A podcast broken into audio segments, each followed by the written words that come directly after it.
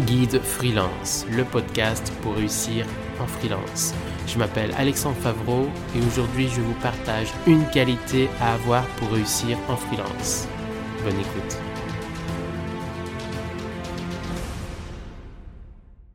Une des qualités importantes pour réussir en freelance, c'est savoir se vendre. Je vais commencer par faire un constat, ensuite je vais expliquer pourquoi c'est important de savoir se vendre, je vais faire une définition, je vais donner plein d'informations sur comment savoir se vendre et je vais finir par un petit exercice que je vous proposerai de faire. Première chose, pourquoi savoir se vendre est une qualité importante en freelance? C'est une qualité essentielle tout simplement parce que un des éléments essentiels quand on est freelance, c'est que tout simplement l'activité ne vient pas tout seul vous avez des concurrents, vous avez plein de concurrents souvent, et forcément, un prospect, une entreprise aura la possibilité de choisir entre plusieurs personnes.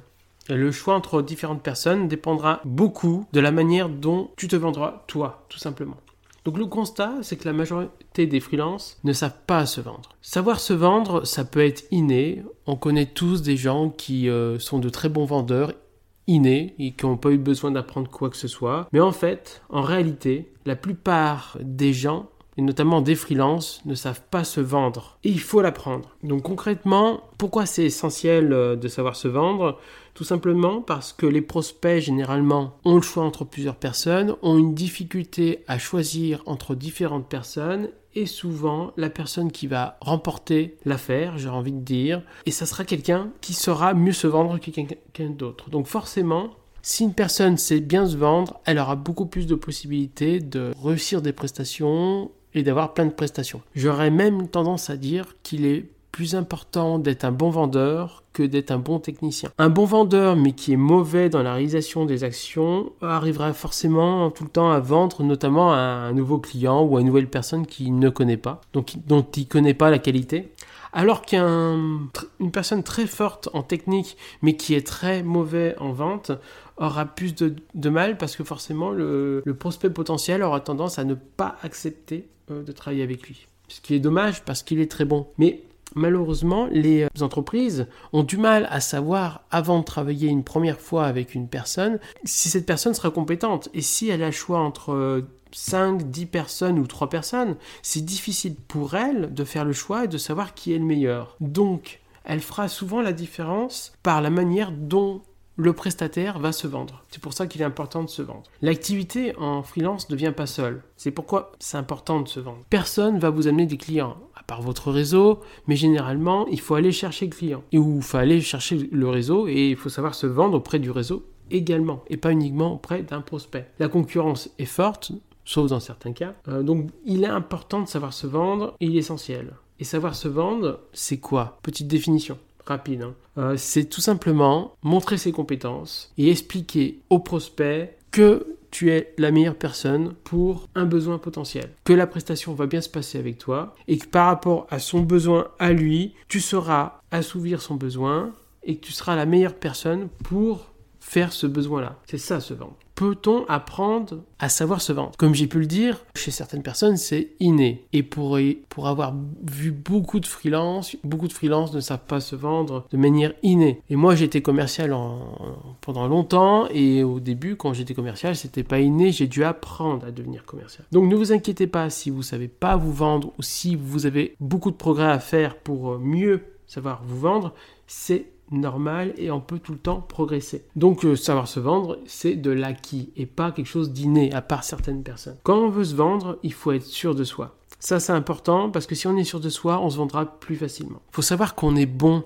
qu'on va faire un bon travail et il faut le montrer au client. Il ne faut pas avoir le syndrome de l'imposteur ou il faut le cacher si tu l'as. Et souvent, on est plutôt tendance à le cacher parce qu'on l'a que de tout simplement euh, ne pas avoir ce syndrome de l'imposteur. Il faut être sûr de la qualité du travail que l'on fait. C'est important. Et si on n'est pas sûr, pareil, il ne faut pas le montrer au prospect. Alors comment savoir se vendre? La première chose à faire, c'est savoir se présenter. Un peu comme un pitch il faut savoir se présenter de manière positive. Il faut que la personne en face de vous, ou au téléphone, ou n'importe où, connaisse votre nom, votre activité, ce que tu fais concrètement, ce que tu fais de manière valorisante, claire, simple. Évite les termes techniques, c'est important. tu vas le noyer dans des informations qu'il ne comprendra pas si tu utilises des termes techniques et pourtant c'est assez courant malheureusement. Si possible, et ça c'est essentiel, montrer les résultats que tu as eu avec d'autres clients ou montre les résultats que tu vas lui donner à lui.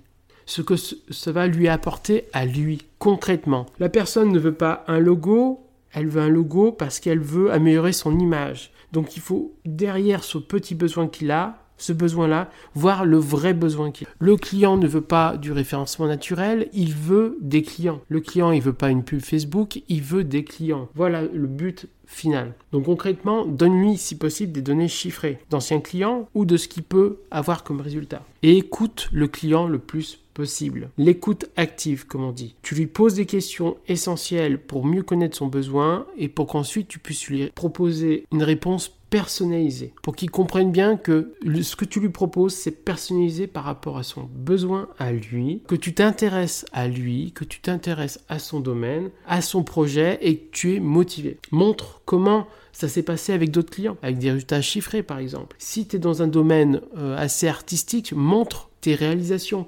précédentes, c'est essentiel. N'hésite pas à aller dans le détail sur comment tu vas faire la prestation. Concrètement, la méthode, les parties, il faut qu'il comprenne que tu, qu'il y aura un suivi précis, qu'il n'a pas de risque à travailler avec toi et que va, tout va bien se passer. Montre-lui que tu es sympathique et que par rapport à sa personnalité et à la tienne, ça va bien se passer. Montre-lui que tu es quelqu'un de, tu es quelqu'un d'honnête, de sûr. Et euh, petit exercice que je te propose de faire. Fais-toi un petit pitch, comme on dit. Présente-toi de manière positive. Présente des arguments positifs Imagine un client potentiel dans ta cible d'activité et imagine tous les arguments, toutes les informations que tu peux lui donner qui sont positives pour qu'ensuite il puisse se dire tu es la bonne personne pour ce besoin-là. Merci d'avoir suivi cet épisode de Guide Freelance et n'hésitez pas à suivre les prochains épisodes. À bientôt.